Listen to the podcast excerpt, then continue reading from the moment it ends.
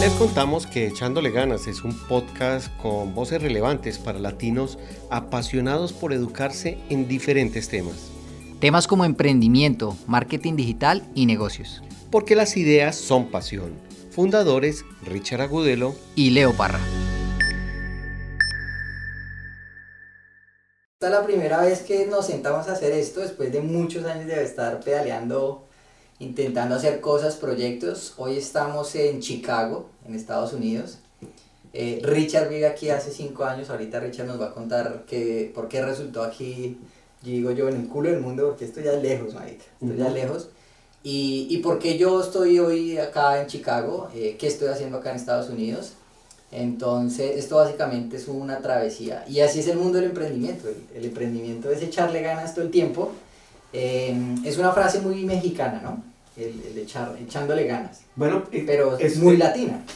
Es súper mexicana, pero cualquier latino la entiende. Totalmente. Entonces, eh, cuando yo llegué aquí a, a, Chicago, mucha gente la usaba, sobre todo obviamente los mexicanos. mexicanos claro. Y me caló esa frase, me, me, impactó mucho y me parece que eh, eh, en el caso de nuestro emprendimiento es la que mejor se acomoda. O sea, no, no puede haber otra frase sino esa. echándole ganas. ¿Usted qué hace? Pues aquí echándole ganas. Echándole ganas, chévere. Entonces, pues vamos a contarles un poquitico quiénes somos. Eh, un poco de nuestra trayectoria, un poco de, de, por qué hoy estamos aquí echándole ganas.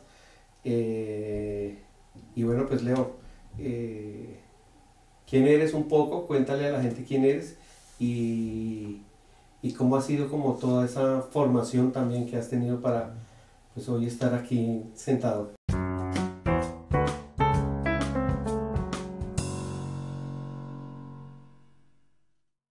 echándole ganas, ¿cómo la ven? Bueno, en resumen de él quiero decirles que ese, hoy en día es un mentor de marca personal y, y un experto en marketing digital. Eh, pero obviamente atrás de eso hay un background bastante amplio. Entonces, contémosle un poquitico a la gente eso. ¿Cómo, cómo, cómo es tu background? Y, y, ahora contamos como lo más reciente. Vale. Eh, sí, bueno, efectivamente fue una historia larga. Vamos a, a ver, voy a rescatar cosas importantes de, de mi vida que, que, nos han tenido pues hoy hasta acá. Yo soy ingeniero de sistemas de profesión, me gradué en el Politécnico ya hace, en el 2008 más o menos, en la ciudad de Bogotá. Eh, tuve la oportunidad unos años después de poder eh, de irme para España, eh, viví un par de años en Madrid y estuve estudiando una maestría en ingeniería informática. Todo muy enfocado a la tecnología, ¿no? desarrollo de software estas cosas. Y por cosas de la vida, eh, pierdo el trabajo en el que estaba ya por todo el tema de la crisis de España y tal. Y empiezo esta vertiginosa vida de emprendedor, de emprendimiento, sube y baja, como dicen por ahí, a lo que marca. y, y conozco el mundo del marketing digital. Y para mí eso ha sido uno de los mejores complementos de la vida. ¿Lo conociste en España? En España, sí. Yo que para mí son campeones. Claro, no, los españoles nos llevan años, yo creo que en Colombia ya se ha reducido mucho la brecha y en Latinoamérica se ha reducido mucho la brecha versus Estados Unidos o España, pero esta gente todavía nos sigue llevando una ventaja increíble. Conozco, de hecho la primera red social, yo ya tenía Twitter, tenía Facebook, pero, pero pues los tenía como para subir las fotos y ya está. Y en ese camino eh, empiezo pues a ver que toda la gente llegaba a los eventos, íbamos al IFEMA en Madrid y todo el mundo empezaba a tuitear y el hashtag y esta vaina qué es y yo tenía tres seguidores y toda la gente, no, tengo 5.000 seguidores. Yo, ¿qué es esta historia? En esa época el tema de los seguidores era una cosa brutal. Entonces me involucro en el tema y pues coyunturalmente empezamos a emprender con un amigo y entonces eh, decían, bueno, ¿y quién se va a encargar de esta historia en el, en, el, en el, corto y largo plazo? Y yo levanté la mano y dije, yo, yo lo hago. ¿Y qué hay que hacer? Pues estudiar. Y había una cosa muy interesante en Madrid, es que uno compra el abono de transporte. Uno pagaba en esa época más o menos 60 euros, 65 euros, y eso a uno le daba para estar, andar ilimitadamente en el mes en cualquier servicio de transporte excepto taxi. Okay. Y entonces yo lo que hacía Madrid. en Madrid. Okay. Y entonces yo lo que hacía a las 8 de la mañana, eh, cuando no tenía clase, me, me, echaba tres botellas de agua, me hacía tres sanduchitos y me iba a los eventos gratuitos que había en Madrid de marketing digital, que eran así, por todo lado había eventos. Entonces yo llegaba y aprenda, aprenda, aprenda, aprenda.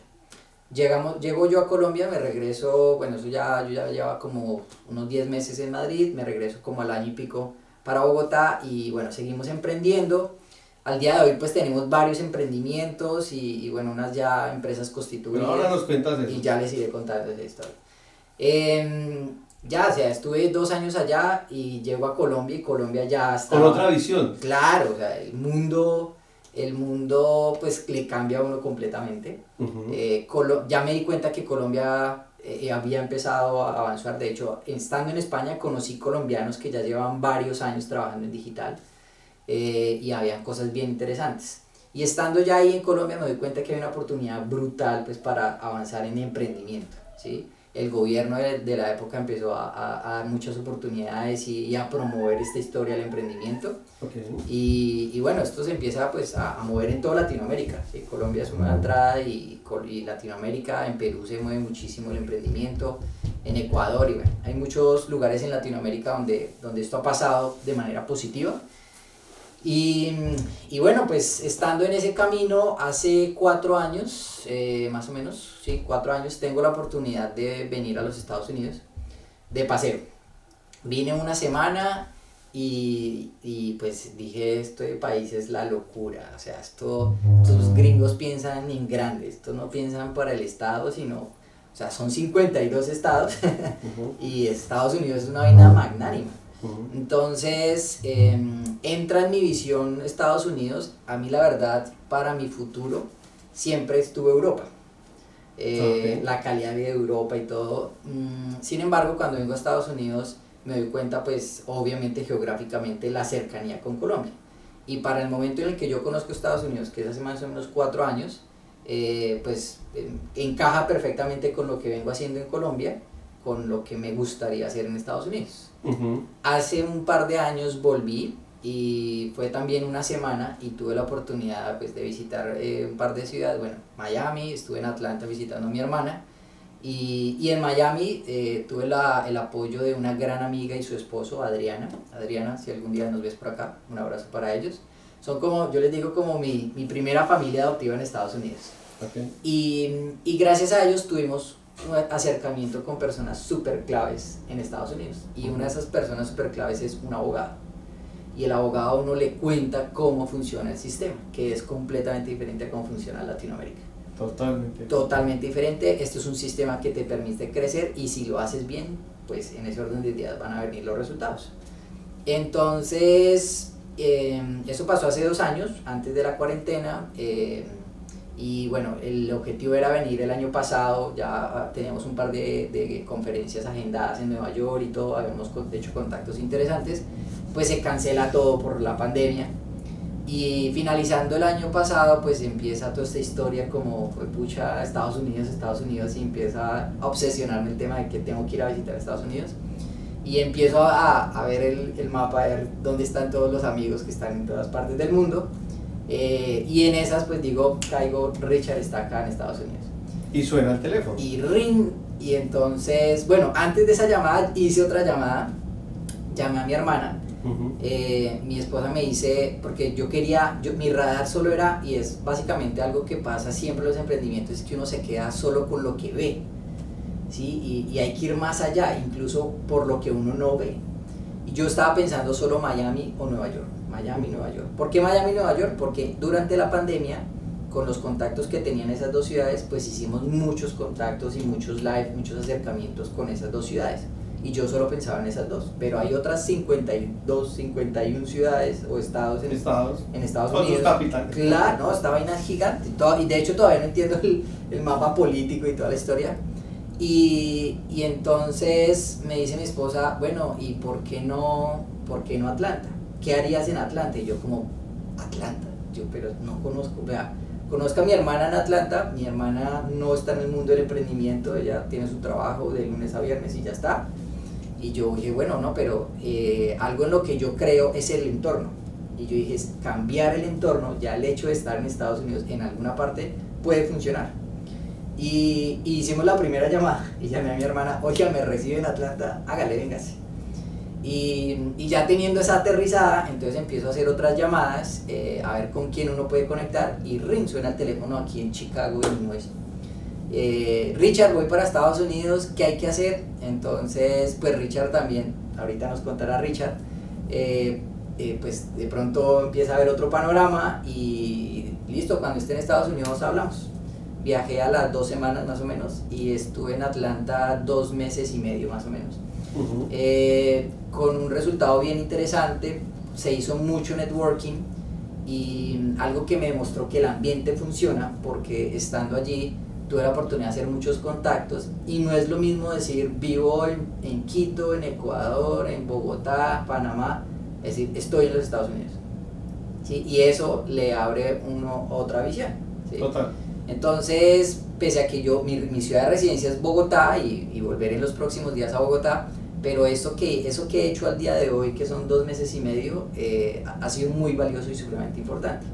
Y en ese camino, pues empezamos a, a votar pelotas aquí con Richard de qué vamos a hacer y, hoy estamos acá en Echándole Ganas.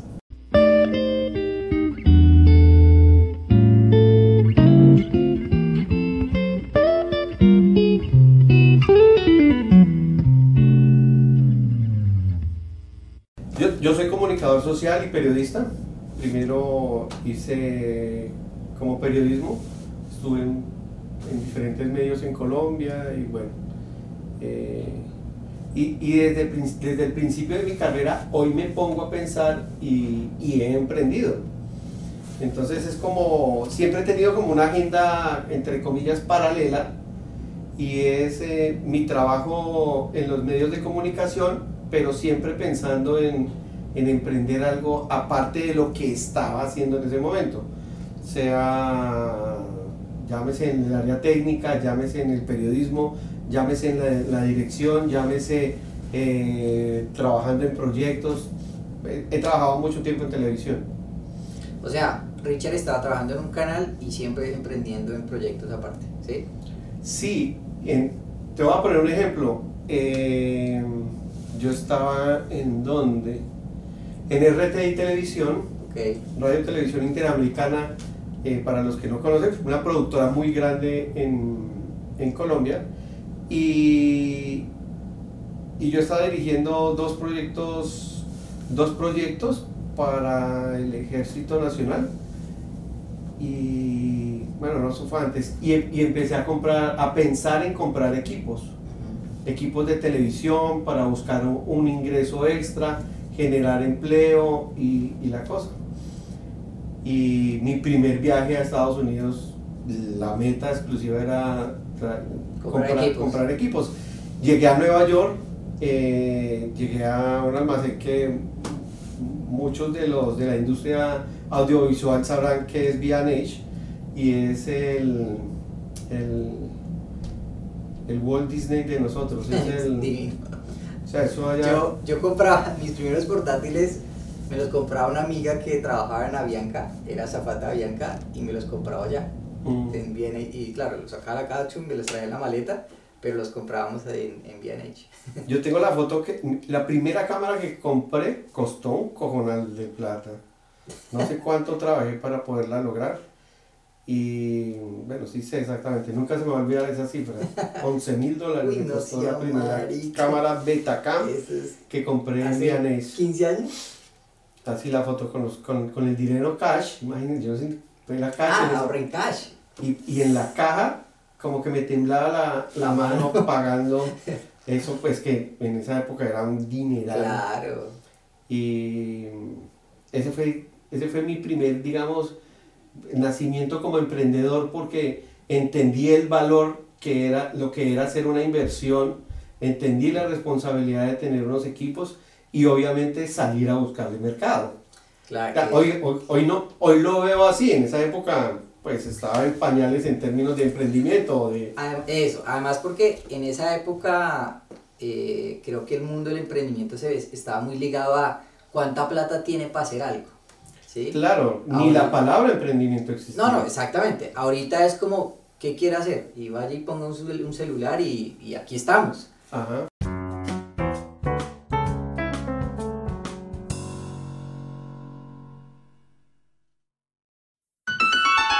Echándole ganas. Con Richard Agudelo. Y Leo Parra. Eh, un año, eh, ya regreso a Colombia, a otros medios, a RCN, bueno. Y y ya entro como un poco con el, eh, bueno, eran canales privados, y ya entro un poco con el, como con el tema del sector público. Todo es un sector privado. Y, y entro al sector público haciendo diferentes cosas. Mm, en oficinas de comunicación, en temas de comunicación. Y es otro mundo maravilloso, espectacular, porque pues es, es, es diseñar estrategias, diseñar campañas. Diseñar, para el sector público. Para el sector público. Interesante. Y, y decido, estando en el sector público, montar un emprendimiento. En las últimas carreras de ese año que estuve cubriendo con Pablo Montoya, me encuentro con una persona. Y obviamente el tema tecnológico, pues, o sea, todo era diferente, se veía todo, uy, como unas cosas que uno decía, oh my god, ¿qué es esto? O sea, están trabajando y trabajan de una forma diferente, tienen unos flujos de trabajo diferentes, tienen cosas diferentes aquí, uh, qué chévere. Cuando yo llego a Colombia, yo veo que eso no funcionaba para nada, ¿no? O sea, o sea no, Nada Ahí que ver. llevan 20 años estos manes. Y aquí yo tuve una charla eh, con las conexiones de networking con alguien que me dijo en Miami, me dijo, voy, quiero construir una isla fuera de las aguas territoriales, que sean aguas internacionales. En ese momento estaba todo el tema de internet naciendo y todo eso. Quiero construir allá una plataforma tecnológica y hacer esto, esto, esto, esto, esto. Eh, ¡pum! se me abrieron los ojos a mí en temas de comunicación. Y ahí creo una compañía, pues digamos que nace una compañía eh, en donde su fuerte era el streaming. Duré dos años golpeando puertas, porque pues nadie creía que se podía ver la televisión en un computador. Ok. Nadie creía, nadie, no, no, no, no era, y yo sabía que ya se podía hacer, y yo sabía el impacto que podría tener, y yo sabía que, que tocaba explorar eso. Cuando tú ibas a golpear puertas, ¿qué buscabas?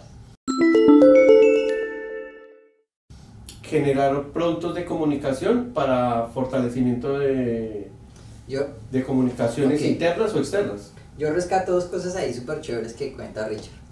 Una, eh, el hecho de golpear la puerta, que a uno no le abran, y diga, y le digan, no, Hola. hola Bianchi. Por aquí está, uno- por aquí está la chiquita. aquí que a uno no le abran y, y que uno quiera mostrar, ¿no? Ajá. Entonces, ¿por qué no, por qué no hacerlo? Sí, ¿cuántas veces a uno le pasa que golpea, golpea y no, pues entonces lo voy a hacer yo? Y así he conocido historias impresionantes, ¿no? Porque seguramente te faltó ahí el tema de estar golpeando dos años, quiero hacer, quiero hacer, quiero hacer, cuando sabías que se podía hacer, de pronto pudiste haberlo hecho. ¿Sí? Claro, o sea, yo diseñé el proyecto, diseñé la idea, diseñé todo, iba a golpear puertas, de pronto tal vez no tenía la experiencia Seguramente. de, de- Y de- de formular ese tipo de proyectos hasta que se, alguien lo entendió y fue una empresa de comunicaciones. Exacto. Y lo otro que yo rescato ahí es el tema de lo que yo llamo en un emprendimiento el timing. No era el momento en la cultura colombiana para comenzar a hacer streaming. Sí. No era el momento. No era el momento, porque después de más o menos que tres años llega el streaming con una ola impresionante. No me acuerdo si había una empresa que se llamaba eh, Fall Streaming, una cosa así, que queda ahí por la 82. Nosotros tuvimos que reuniones estuvimos allá, cada- sí. reuniones con ellos. Ahí ya hemos empezado a trabajar con Richard en esos temas eh, y ellos ya estaban empezando y ya estaban montados en equipos y toda la cosa. Entonces dijimos, y, y metieron billete y pff, salió esto el tema al aire. Pero ya dos, tres años atrás ya sabíamos que se podía Ah, bueno, y empecé a estudiar a los españoles, donde tú estuviste. que también que eran monstruos en el tema de, de esto que estamos haciendo ahorita, que es un live. eh, en esa época era una cosa, esto pues no, la locura. no, no me acuerdo cuál fue la primera red que, que habrá hecho un live Eh, inclusive creo que, bueno, Instagram todavía no existía. No, pero, pero no sé si de pronto fue Facebook o Twitter, no sé, o Periscope, no sé. No me acuerdo ahorita quién, quién haría la primera, el primer live, pero este tema era solo exclusivo de plataformas y tecnología completamente Claro, entonces como era tan... Lo que yo estaba proponiéndoles a las oficinas de comunicaciones es hagamos unos productos unos noticieros virtuales de 8 minutos para comunicación interna de las compañías. ¿sí? Entonces eh, era un camino mucho más agradable de transmitir esos mensajes al interior de una organización. ¿sí? Creo que básicamente ese, ese, era el mensaje. la alcaldía, una cosa así, ¿no? Yo empecé con ETV. Eh, o ETV, sí, sí. Porque ETV era una empresa tecnológica y sabía qué tenía en las manos. Claro. Y, y, y ellos le apostaron a eso y fue un éxito eh, ese tema. Chévere, chévere. Fue un éxito y, y, y, más me emocioné todavía con el tema del emprendimiento y más con el tema tecnológico, la tenía la llave perfecta. O sea, las cosas en, en, en Colombia iban bien. ¿Y por qué resulta Richard? ¿Qué pasó? ¿Cuál fue, qué pasó? ¿Cuál fue la...? Bueno, no, pero vienen otras historias. Ahí con esa compañía Sublime Producciones duré seis años produciendo noticieros y viviendo un poco como de, de, ese tema, de ese tema y aprendí temas de, de hacer empresa. Okay. De lo difícil que es hacer empresa en Colombia. Aprendí aprendí temas de nómina, aprendí temas eh, contables, aprendí temas eh, que obviamente yo no veía en la universidad, ¿no? Sí. Y, y esa experiencia eh, de 6, 7 años, obviamente eh, hoy trae sus frutos con la experiencia, ¿no? Total. Y es un poco ese echándole ganas y, y, el por qué siempre he pensado en, en eso, ¿no? En estos temas de emprendimiento, porque he emprendido. ¿Sí? Sí, esto hay que vivirlo. Esto no es como, o sea, cuando me hablaron de, de emprender hace, estamos en el 2000, ¿qué? 21, hace 10 años, eh, yo como, ¿qué es, ¿qué es emprender? O sea, de hecho, yo tengo una empresa que, o tuve una empresa que quebré con total éxito. Y esa empresa a hoy ya tendría 13, 14 años. Eh, básicamente la razón por la que quebré es, mi primera empresa fue por un desconocimiento en el tema financiero y contable. Yo pensé que uno solo pagaba las facturas y la plata llegaba para un bolsillo y ya está. Y, y pues no, el tema no es tan, tan olímpico, ¿sí? Eh, en ningún país, solo unos países son más, digo yo, restrictivos en como Colombia, otros países como Estados Unidos tienen un sistema que, lo permite, que le permite a uno crecer y generar más empleo y demás. Eh, entonces, en esa época era hacer empresa, o sea, usted tiene una empresa, ah, bueno, usted, listo. Pero el concepto del emprendimiento yo por lo menos no lo conocía. Eh, yo lo conozco es en España, cuando usted, ah, es que usted está emprendiendo, está creando algo a partir de una idea eh, y le gusta, bueno, échela a andar. Entonces, sin recursos o con recursos, en esa época ya son temas a los que uno no tenía acceso, pero por ejemplo el tema de la inversión ya en Estados Unidos funcionaba un montón. Pues. Eh, de hecho, cuando estábamos en España, el negocio con el que emprendimos con mi amigo eh, era un negocio de delivery. Y nosotros dijimos, ¿de por qué se nos ocurrió esa historia? A mi, mi amigo vio en una revista, eh, una empresa en España que se llamaba Jusit. Esta gente llevaba haciendo el modelo de delivery hace 17 años. Le hablo del 2011.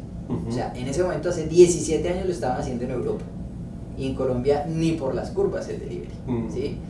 ¿Quién empezó a hacer ese tema de, de, las aplicaciones y cosas en el celular? Tapsi. Tapsi fue de las pioneras en Colombia. Entonces ya cuando sale domicilios.com y Click Delivery, pues eso ya fue una adopción mucho más fácil. Cuando sale Rappi ahorita en estos años, pues ya todo el mundo usa celular para muchas vainas. O aplicaciones móviles y demás.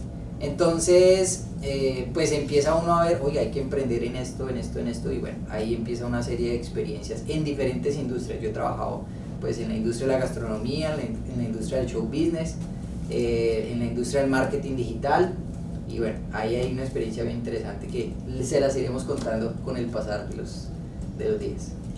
Y así la historia, entonces, eh, tengo mi compañía en Colombia, eh, y llego como al, al curubito y trabajo dos años con Microsoft.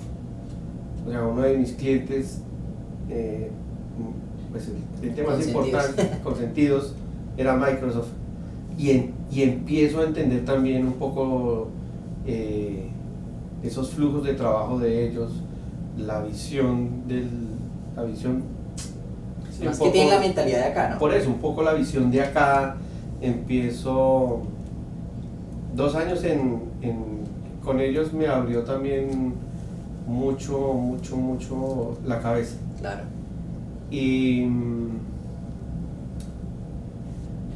y sí, yo seguía en el sector público, pero yo tenía emprendimientos aparte. Chévere. En esa agenda paralela que llamo yo, eh, nunca he parado.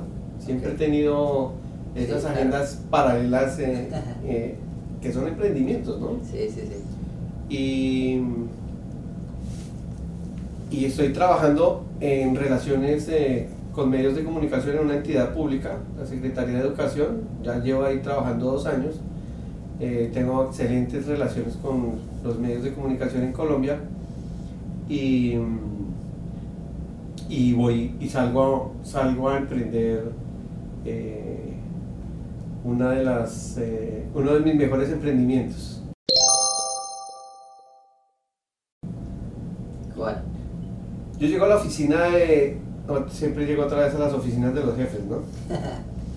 Llego a la oficina de mi jefe, me siento y ella siento que realmente pensaba que yo iba por el puesto de ella, por el nivel en el que estaba en ese momento. Ella pensaba que yo me sentaba a decirle, me voy a quedar con tu puesto. Ok. Y llegué y le senté, me senté a decirle, tengo que renunciar porque voy a hacer familia. Ok. Ni, ni mi esposa hoy en día lo sabía. Sí. Y, y sí, me, me toca darme un tiempo. Me toca darme un tiempo porque mm, más de 25 años creo que no había parado. Ok. Y como que tuve claro que iba... Fue una bonita razón para hacer una pausa. Sí, ¿no? Y, yo- y lo, lo tuve claro y nunca... Pues no sé, las palabras, por eso que ya hablábamos del tema de las palabras son tan poderosas. Sí, sí, sí. Y en ese tiempo con mi novia, hoy mi esposa, eh, empezamos a planificar eh, venirnos a Estados Unidos. Ella tiene familia aquí, en la Florida, y lo planificamos, lo planificamos y, y dimos el salto. Eso ya es otro capítulo. Digamos que van a arrancar para la Florida. si estamos ahí en- en- llegando a la Florida. Vale, chévere. Cuatro años acá, Ok. ya cumplimos cuatro años acá, ahora vivimos en, aquí en Chicago. Y Dos en la Florida. dos en la Florida, dos acá. ¿Y por qué salir de las playas de Miami, de West Palm Beach, a este frío? Esa es la, gran, pregunta, hijo de esa es pucha? la gran pregunta que me hace todo el mundo. Claro, y me dice, ¿cómo uno deja la Florida y resulta en Chicago? Que es una ciudad espectacular. eh, pues digamos que en las oportunidades que he tenido de, de conocerla cuando hemos salido es impresionante. O sea, el downtown es una cosa espectacular. La Torre Trump, una de las tantas que tiene Estados Unidos, es espectacular. El, el lago Michigan, espectacular. Entonces, más allá de eso, ¿cuál es la razón por la que uno decide salir de las playas de, de la Florida eh, a este frío descomunal que hace en ciertas épocas del año? Eh, como todos los inmigrantes, como nosotros todos los latinos que llegamos a, a otras tierras, eh, pues cu- cuando vengo a darme ese descanso, resulto trabajando más. Es imposible dejar de trabajar, es imposible. Es imposible dejar de trabajar. Entonces, eh, Hola Moni, hola Mari. Pues, pues nada, eh, llegamos a Estados Unidos con, pues imagínense, yo venía del sector público, donde habían unas reuniones técnicas súper, o sea, eh, con el Excel todo el tiempo, las presentaciones, eh, las metas, las métricas. Y Claves para avanzar, ¿no? Sí, claro. Si uno no tiene metas y tiene métricas, es muy difícil medir los resultados y avanzar. Vengo de eso y a los meses, eh, ya estando en, en, en West Palm Beach, me caso eh, y empiezo a conformar familia, ¿sí? Eh, pero pues lógico, llega uno a trabajar. ¿En qué trabajamos? Claro. La, digamos que yo he tenido el mismo ciclo que, no sé, que el 99%, cin- 90% de, de quienes eh, llegamos a otro país. Es así de claro, ¿sí? Sí. Y mm, dos años de aprendizaje, donde si no hubiera estado con mi, con mi esposa no lo logro. Ella era un poco la que me, me daba fuerzas Jalonaba ahí para- jalonaba, jalonaba. Eh, fue tanta la, es- tan, tan especial la, la, la experiencia de esos dos, esos dos años que vi que e hice cosas eh, tan diferentes al periodismo, a la comunicación social, a las estrategias de marketing, a todo eso, que, bueno, vi otras habilidades y eso hoy yo lo veo así. Pues en ese momento no lo veía así, Claro, ¿no? uno dice, fue pucha, toca que darle, pero... Entonces, eh, mi cuñado es, eh, le decimos MacGyver porque es- súper habilidoso con, Desarma un balín, dicen por ahí. exactamente, súper habilidoso. Eh, le agradezco uno a, a la familia de él, a él, el, el llegar ahí con ellos porque también eh, es un respiro, ¿no? Porque es son trabajos... ayuda. y es una No es una ayuda. ayuda, pero, pero, pero me refiero en términos de que yo venía envuelto en una cosa tan... Fue un respiro, mejor dicho. Porque yo estaba metido en dos emprendimientos en Colombia, tenía mi compañía... Ah, un respiro de lo que se estaba haciendo en Colombia. de lo que se estaba haciendo. Ok. Y aquí ¡fu! me bajo totalmente, empiezo a pensar en familia, pero pues obviamente uno siempre, bueno, ¿qué hay que hacer? Claro. Eh, y nada, entramos a una, a una... Yo trabajaba con él, él me daba, él me daba trabajo, él, él, él trabaja en electricidad Ok. y trabajé con él en proyectos de pintura, en proyectos... Por eso me parece tan... Bueno, les vamos a contar todos, todos estos eh, latinos que llegan a, a Estados Unidos, es echándole ganas. Claro. O sea, y realmente yo los admiro hoy porque, porque le echan muchas ganas. Mientras en nuestros países tenemos, eh, digamos, comodidades, así no tengamos dinero y tenemos nuestra familia cerca, aquí es totalmente diferente, ¿no?